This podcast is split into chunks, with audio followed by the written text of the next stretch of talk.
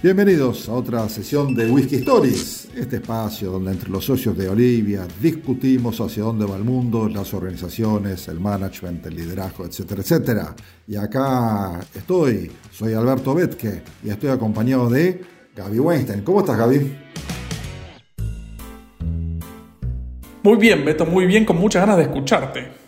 También está con nosotros Ezequiel Kiesker. ¿Cómo estás, Ezequiel? Sorprendido por el baile de Gaby mientras lo presentabas, pero muy bien. Qué grande, qué grande. Ustedes saben que la pasamos re bien haciendo estos podcasts. Está buenísimo, digamos, como siempre, acompañados por un buen whisky. Quiero compartir con ustedes algo. Ustedes saben que la pandemia, ¿sí? y todo lo que está pasando, es una disrupción en lo que venía ocurriendo en el mundo y aceleró bastantes procesos de cambio todo esto. Y yo me puse a observar un poco lo que está pasando. Voy a poner quizás ahora un poco más, hasta, hasta mismo político respecto a esto. Pero uno de los grandes cambios que vi que está ocurriendo en el mundo tiene que ver con lo que llamamos globalización y yo sería más específico y decir cómo se ubica la cadena de valor, la cadena de generación de valor en las empresas en este mercado globalizado, en este mundo globalizado. Y yo creo que algo está cambiando, o hay señales, como dice Gaby cuando nos enseña a hacer foresight, este, hay señales que marcan para mí una tendencia de cambio bastante fuerte. Si miramos hacia atrás, globalización, cadena de valor, era en el fondo ubicar las operaciones en el lugar a donde más nos conviene a nivel costo, al coste más bajo donde está el coste más bajo, hoy ubicamos nuestra producción, nuestra planta, nuestro almacenaje, nuestra cadena de distribución, etc. Y quizás así definiría la globalización hasta la pre-pandemia. ¿Comparten ustedes esto hasta acá? En la prepandemia definitivamente. Sí, y estoy ansioso por escuchar qué ha cambiado. Yo creo que la pandemia nos trajo un nuevo set de valores a la hora de decidir dónde ubicar nuestra cadena de valor y la tradicional por coste, que quizás nos ha llevado más a explorar mercados de mano de obra barata, tal como China, o tal como pueden ser algunos mercados asiáticos y latinoamericanos, ha pasado a un segundo plano. No digo que China pierda importancia o todo eso, sin embargo, en las compañías que son líderes en su sector, entiendo que la toma de decisiones se está yendo hacia diferentes lados. Y he descubierto tres puntos acá que marcan un nuevo set de valores que pueden estar asociados con esa toma de decisiones que van a mover inversiones de una región a otra. Y estos tres puntos que quería compartir con ustedes lo definiría de la siguiente forma. A, libertad. B, talento. C, sustentabilidad. Desarrolle, desarrolle. Em, las compañías van a ubicar sus inversiones en lugar donde exista libertad en el sentido más amplio. Libertad para invertir, libertad para desinvertir, libertad para desarrollar, libertad para, este, ¿por qué no? Libertad para mover capitales, libertad para instalarse, para desinstalarse, para llevar gente, para sacar gente, libertad para pensar, libertad para darle libertad a la gente. ¿sí? Son aquellos países que han hecho de la libertad un valor durante la pandemia que creo que han generado un nivel de atractividad en el mundo que vino para quedarse. Me asusta, Beto, que quedan pocos lugares. Eso, acabas de descartar 200 países de una. Y luego es profeso esto. Aquellos países que tuvieron la tendencia, que se vieron seducidas por políticas altamente restrictivas y sostenidas, durante casi dos años de pandemia, o aquellos países en los cuales se han elegido políticas restrictivas o movimientos políticos de encerrarse en sus fronteras e impedir el movimiento de personas y de capitales, han perdido, sin ninguna duda. Los que han privilegiado la libertad como un valor, aún a costa de problemas sanitarios, creo que a la larga se, este, salieron mejor posicionados. Sí puede ser polémica esto, pero este, yo creo que es absolutamente real y acá sí hay una relación directa entre lo que es la cultura de una sociedad o la cultura de lo que una sociedad desea y la política asociada a ella. En aquellas culturas donde venció el miedo y se ha dejado la libertad de lado, este, creo que han perdido posicionamiento futuro, seguro que sí. ¿Vos decís, Beto, que es posible que descubramos países que hasta hoy estaban fuera del mapa y que algunos que estaban muy presentes en el mapa se terminen cayendo? Sí, es correcto, Gaby. Sí, es correcto.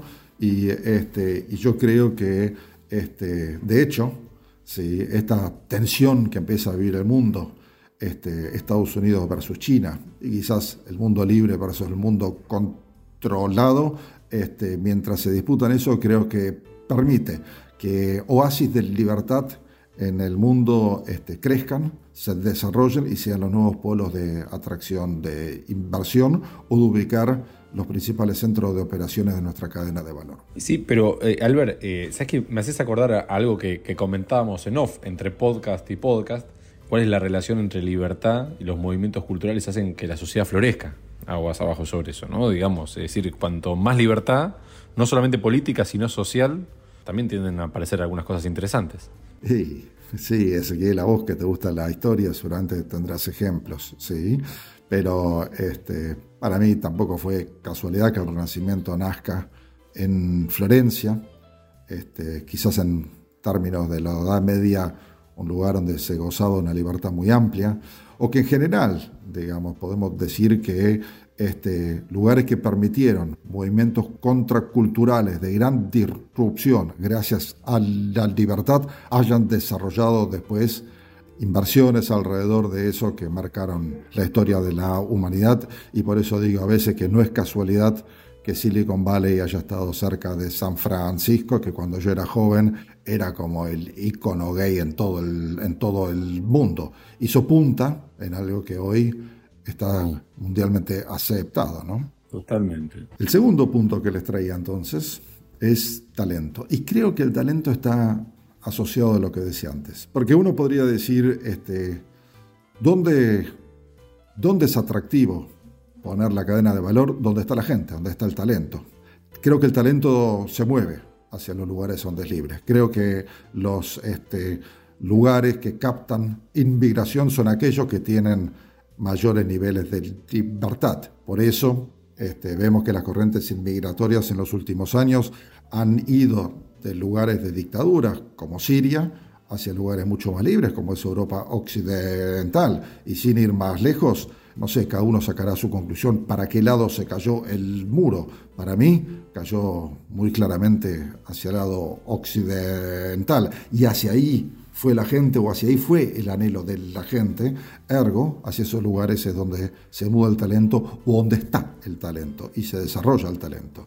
Así que de la mano de la libertad, el segundo punto es la disponibilidad de conocimiento de gente, lo que usualmente llamamos talento. Tengo una pregunta, Beto. Pensando en, esto que decís y le doy una vuelta más a la globalización. ¿Puede ser que el talento se vaya a lugares donde goza de mayor libertad, pero trabaje para países en los cuales se goza de menos libertad, dado que hoy no hay fronteras? Gaby, tu pregunta es tan buena, pero te la tiro hacia vos.